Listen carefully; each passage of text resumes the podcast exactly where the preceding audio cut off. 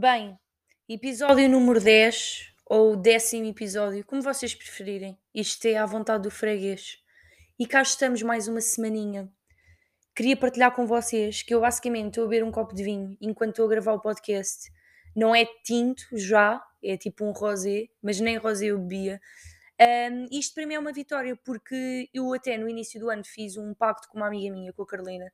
Carolina, eu sei que tu ouves o meu podcast, sabes do que é que eu estou a falar que nós tínhamos até ao final de 2022 para começar a gostar de vinho. Porque vinho é daquelas cenas que eu não aprecio e também, tenho, também sei daquela teoria que normalmente ninguém gosta de vinho à primeira e tudo mais. Pá, mas eu odiava mesmo. Não, não foi lá a segunda, não foi lá a terceira, não foi lá a quarta. E isto ainda é, é todo um processo. Só que eu gostava de gostar de vinho, estão a perceber? Também há pessoas assim. Eu gostava de gostar de vinho porque acho que vinho é chique, pá, manda paleta, manda paleta. E eu já vi demasiados filmes na minha vida para tipo ter uma vida adulta à minha própria casa e não chegar a casa pá, e virar um copo de vinho porque estou bué estressada do trabalho. Estão a ver? Isto é tipo life goals. Um, então estou muito orgulhosa e está-me a saber bem, ou seja, muitas vezes eu tentei beber vinho, mas estava ali a empurrar só para dizer que estava a beber, estava a tentar, nunca escondi que, que não gostava, mas agora estou, posso dizer, a saborear e estou feliz com essa vitória, por isso é que foi importante para mim partilhar isto com vocês. E eu acredito plenamente que até ao final de 2022 consiga aprender a gostar. Uh, pelo menos aceitar já mesmo ali o rosa e o branco. O tinto talvez seja um processo um pouco mais longo, porque é assim, eu cheiro aquilo, meu, eu reviro os olhos, aquilo dá-me tipo um arrepio na espinha. Um, mas vai dar tudo certo. Depois eu um dia tiro uma foto e meto no Instagram a beber um, um copo de tinto. Um, mais coisas. Fui passar o fim de semana fora, foi muito giro. Aluguei uma casa pela Airbnb. Aquilo não era bem uma casa, o conceito era tipo glamping, que estão a ver. E eu achava que eu gostava bué de glamping e, e estar com a natureza. Por norma gosto, pá, mas cheguei lá e nem sequer havia Wi-Fi, estão a perceber? Portanto, fiquei logo ali meio que sim, a natureza é gira e tal, mas pá, dados móveis o dia todo, um bocado lixado. E, mas de resto foi fixe, pá, caminha de redes, churrasco, uh, fui com o Ricardo, grelhámos peixe, também fizemos uma carninha, estava tudo muito bom, foi uma experiência muito interessante, muito divertida, tirando uma pequena parte, uma pequena grande, que eu vou ter de falar na próxima rubrica, que foi uma coisa que marcou de tal modo o meu fim de semana que eu disse que eu tinha de agarrar uma rubrica para falar sobre isto. E vamos então arrancar. Então, no I Have a Dream desta semana, eu trago aqui o tema que está precisamente relacionado com o meu fim de semana. E portanto, o sonho é que as melgas desaparecessem para sempre pá, tipo, para toda a eternidade, estão a perceber? Porque é um bicho, é um animalzinho que tem zero utilidade na vida. Tipo, as melgas nasceram para nos lixarem as noites. E é, esta é a minha teoria. As melgas nasceram para nos lixarem as noites de verão, sobretudo. E assim, claro que eu já tinha tido episódios em que tinha sido picado, em sítios onde há ué melgas e não sei o quê, mas eu acho que tive aqui a experiência mais surreal da minha vida porque eu sinto que neste fim de semana eu fui pá, completamente chacinada, estão a ver? Na primeira noite nós dormimos tipo numa daquelas casinhas de madeira um, e não sei como, pá, nem sei se, se era se estava relacionado com a temperatura, porque estava mesmo pá, excesso de calor, excesso de calor ali dentro e também mantivemos sempre a porta fechada, portanto não houve grande stress. Mas na segunda noite nós ficámos noutra casa dentro do mesmo recinto e acho que aquela casa tinha sido desestimada pelas pessoas que tinham estado lá anteriormente, que me disseram que tinham estado em lua de mel e que passaram a noite toda com a porta aberta. O que é que aconteceu? No dia a seguir eu fui para lá, ok, foi lá a senhora da limpeza e tudo mais, mas lixaram-me completamente, porque tudo o que era bichos ficou lá dentro, ficou mesmo lá dentro retido. Um, e o que é que aconteceu? Nós acabámos de jantar, fomos lá para fora, tipo jogar umas cartinhas, estava a grande noite e não sei o quê, zero iluminação, né? natureza ali, meio do mato, zero iluminação, já yeah, foi à estúpido, mas metemos a, a, lanterna do telemóvel, mas também íamos que como é que eu ia ver tipo os naipes, estão a perceber? Uh, mas metemos, eu via tipo as melgas a passarem à minha frente, eu estava tipo a superar melgas e depois eu sentia mesmo elas a picarem-me os pés, porque eu cobri-me toda, tipo vesti calças de ganga, bué calor, vesti calças de ganga, meti uma suete, só fui da Vaianas lá para fora. Meu, em 10 minutos chacinaram-me completamente os pés. Pá, eu estou toda, mas toda picada. E depois podia ter ficado por ali. E ah, ok, não se está bem aqui fora, estamos a ser chacinados, vamos lá para dentro, tudo bem. Era o que nós pensávamos. Continuámos a noite de cartas lá dentro e tudo mais. Uh, quando nos fomos deitar, começa, começa a palhaçada, que é deito-me, pá, e aquele zumbido no ouvido, pá, aquele zumbido do inferno, tipo, o zumbido das melgas no meu ouvido está no top de piores sons que alguém pode ouvir na vida, porque aquilo, tipo, aquilo é estressante, aquilo é eu saber que no dia a seguir vão-me estar a coçar toda. E, e, o que é que eu faço? Há pessoas que ignoram, há pessoas que coisa. Pronto, eu tenho uma técnica que costuma ser infalível, que é eu tapo-me toda, tipo lençóis mesmo até ao pescoço, estão a perceber? E eu meto a almofada por cima da cabeça. Eu sei que isto é surreal e sim, eu consigo respirar na mesma, mas eu faço isto porque eu não suporto mesmo ouvir o zumbido das melgas, que eu fico toda estressada. Só que o que é que aconteceu? Estavam tipo 30 e tal graus dentro daquela casa e eu tive de fazer uma escolha que é ou eu vou destilar aqui e tipo, nem sei o que é que me pode dar, mas eu desmaio, eu desmaio enquanto estou a tentar dormir e ninguém percebe porque estou a tentar dormir, porque está bué calor, ou eu pá, dou o meu corpo às balas e sei que vou ser completamente chacinada. O que é que eu faço? Tentei desmaiar, portanto, correr o risco de desmaiar, mas depois percebi que não ia mesmo dar e se calhar desmaiar não era fixe e destapei-me. Meti só a almofada na cabeça. E eu estava de 5 em 5 minutos a acordar com o Ricardo a tentar matar melgas, mas tipo no próprio pescoço, só só via o estalo, estão a perceber? Só só via este estalo. Um, pronto, e eu começo a ficar em estado alerta. E o estado alerta é tipo a vaiana ali de lado para matar melgas. Então era sempre que ouvia um zumbido, ligava a luz, matava ali duas ou, três de uma vez. E eu dei por mim, pá, eram quatro da manhã e eu estava a correr o quarto, porque eu depois não durmo, juro, eu, eu não prego mesmo olho. E eu ali atrás das melgas, olhar para as paredes. Pá, quem fez isto sabe, quem já fez isto sabe a mesma figura triste que é, que é eu de braços cruzados, de pé, olhar para as paredes em silêncio, a ver se as vejo, a ver se vejo um ponto preto na parede branca. Depois apanhava, pumba, matava, sangue na parede, que se foda. E aí eu pensava assim, ah, estás-te a alimentar bem, porra, explodiu sangue, está-me a comer viva, esta gaja está-me a comer viva. Um, e é uma sensação mesmo horrível. Uh, desespero máximo foi, eu já estava farta de matar melgas, estava cansada, fui à net, Google, 4 da manhã, para aí. Como evitar que as melgas nos piquem? E de repente lá vejo aquela palavra mágica, o vinagre, que o vinagre afasta as melgas. Tinha outra decisão para tomar, que era, vou empestar o meu quarto de vinagre pá, ou vou ser comida viva, lá está. E eu pensei, vou empestar o quarto de vinagre. Então fui buscar, besuntei-me de vinagre, pá, como quem mete creme hidratante, mas já ali com a pele cair, que estamos mesmo a evitar que a pele caia, porque queremos manter o bronze. Uh, besuntei-me assim de vinagre, estava um cheiro intragável naquele quarto. Agora podia pensar, valeu a pena, pá, valeu porque elas fugiram, népia.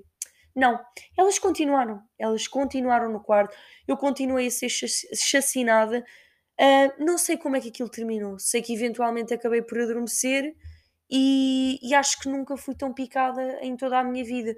Portanto, campo, campismo, pá, bué giro, contacto com a natureza, cenas bué deep, mas pá, bichos. Eu sou da cidade, estou muito mal habituada. Porque é assim, as melgas não são tão nojentas, pá, como é tipo um besouro.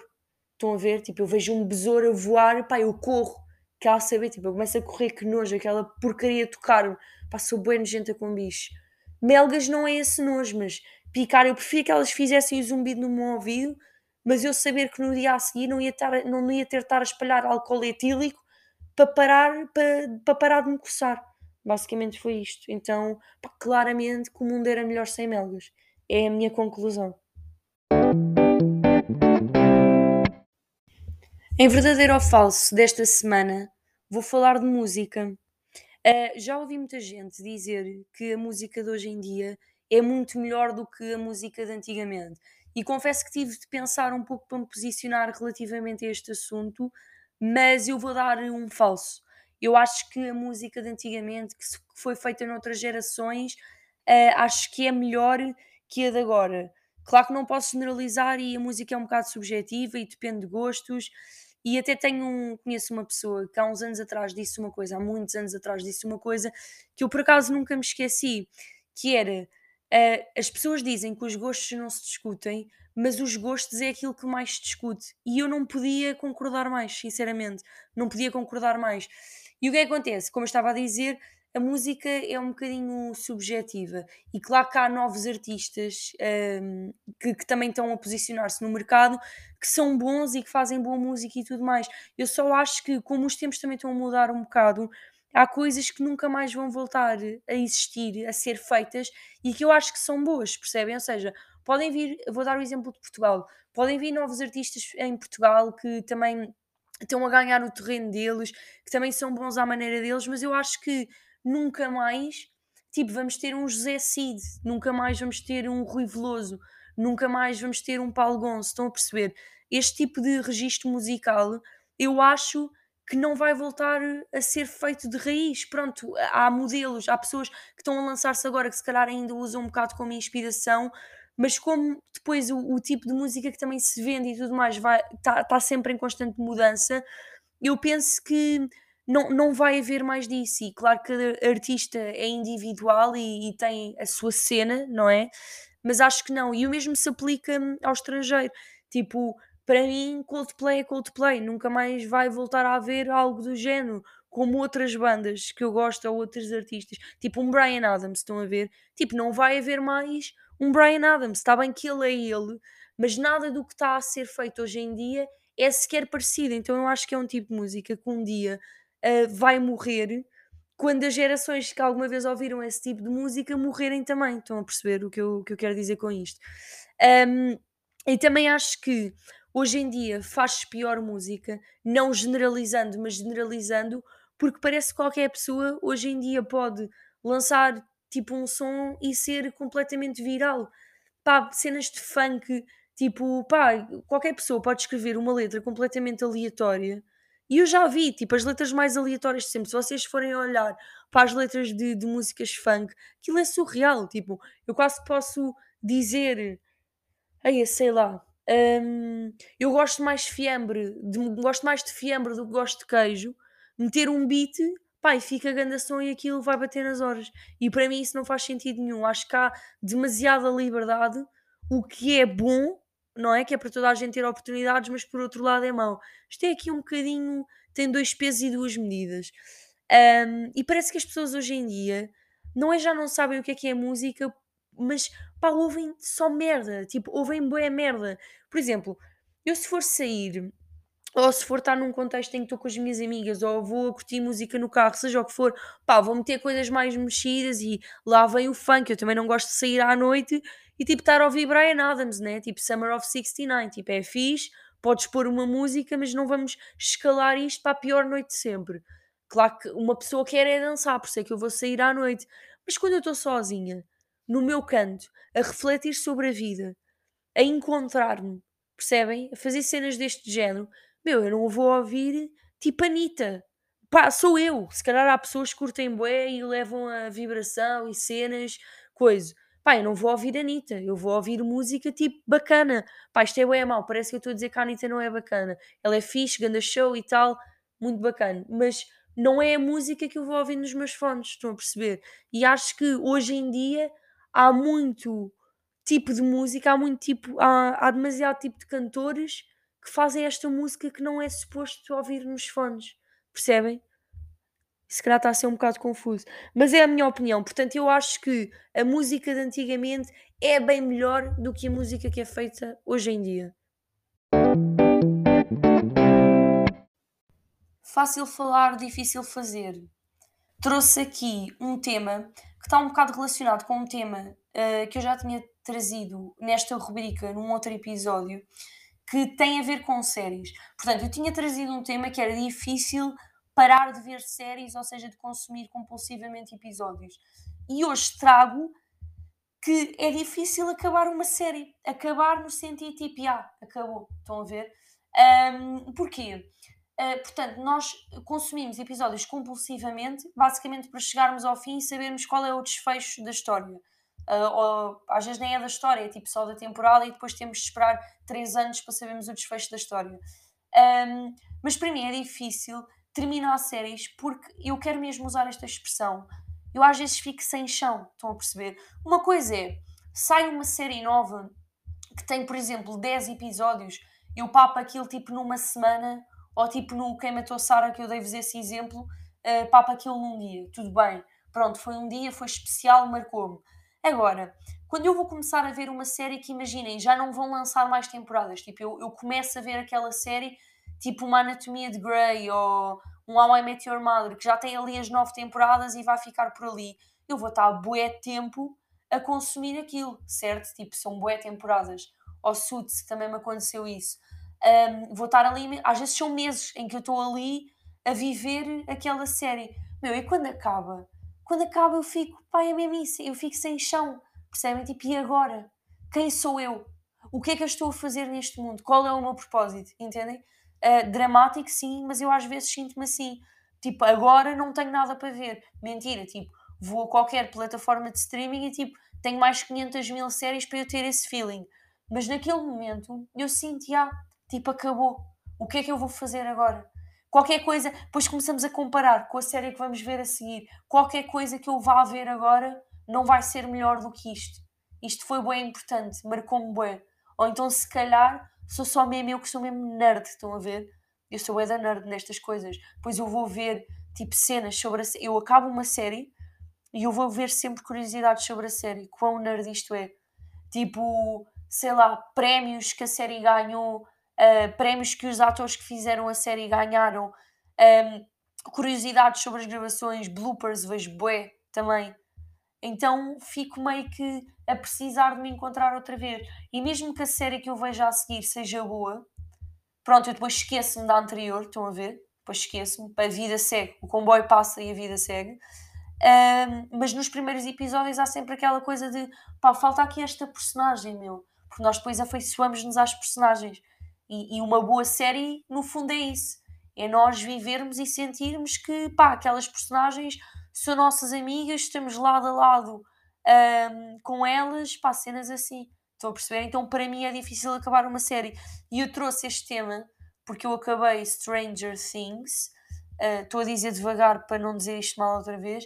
Acabei, pai, foi muito agir. Foi uma fase da minha vida que eu adorei. Tipo, chegar à noite, sair do trabalho, ver ali aqueles coisas, o mundo ao contrário, cenas, para quem já viu sabe do que é que eu estou a falar, pá, foi mesmo bem interessante. Eu adorei essa série porque para mim tinha boas cenas de Harry Potter.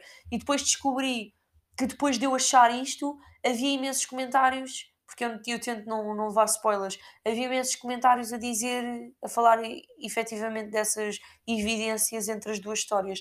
Uh, pronto, mas não interessa, tipo, não vou ser a pessoa que agora vou estar aqui a falar sobre o que é que vejo ou não. Uh, mas é difícil acabar uma série. Portanto, não sei porquê, às vezes da pressa, que é tipo, se eu posso ver um episódio por dia e prolongar a minha felicidade, porque é que eu tenho de ver três e reduzir o período em que eu sou feliz a ver aquela série? Estúpido, coisas estúpidas que as pessoas fazem. Então, fácil falar, difícil fazer, terminar uma série e seguir com a nossa vida. Basicamente é isto. E é tudo. No episódio de hoje é tudo. Um, obrigada por estarem a ouvir mais uma vez. Eu disse que ia parar de agradecer. Há bué episódios atrás. Mas eu gosto porque eu estou. Imagina, eu sinto mesmo uma grande gratidão a gravar o podcast. É muito fixe. E adoro que os meus amigos ouçam o meu podcast. Acho que é o meu público-alvo preferido. Porque, pá, depois eles vêm comentar comigo e vêm, tipo, meter-se comigo. O episódio passado um, tive um casal amigo Carolina e o Felipe, que eu tinha falado aquela história dos distritos de Portugal e eles acabaram de ouvir o podcast. Pai, foi mesmo cómico porque eles ligaram tipo, estou Inês, estás a trabalhar? E eu, já estou, então olha, agora larga o computador um bocadinho e responde-me a uma pergunta. E eu tipo, já. E eles, quais são os 18 distritos de Portugal? Meu, eu disse os 18 distritos, fiquei bem orgulhosa de mim mesmo, quase que me esquecia de um, mas fui lá. Pai, foi giro, é aquela interação básica, estão a ver? Que faz valer a pena gravar o podcast. Portanto, obrigada e até para a semana. Beijinho!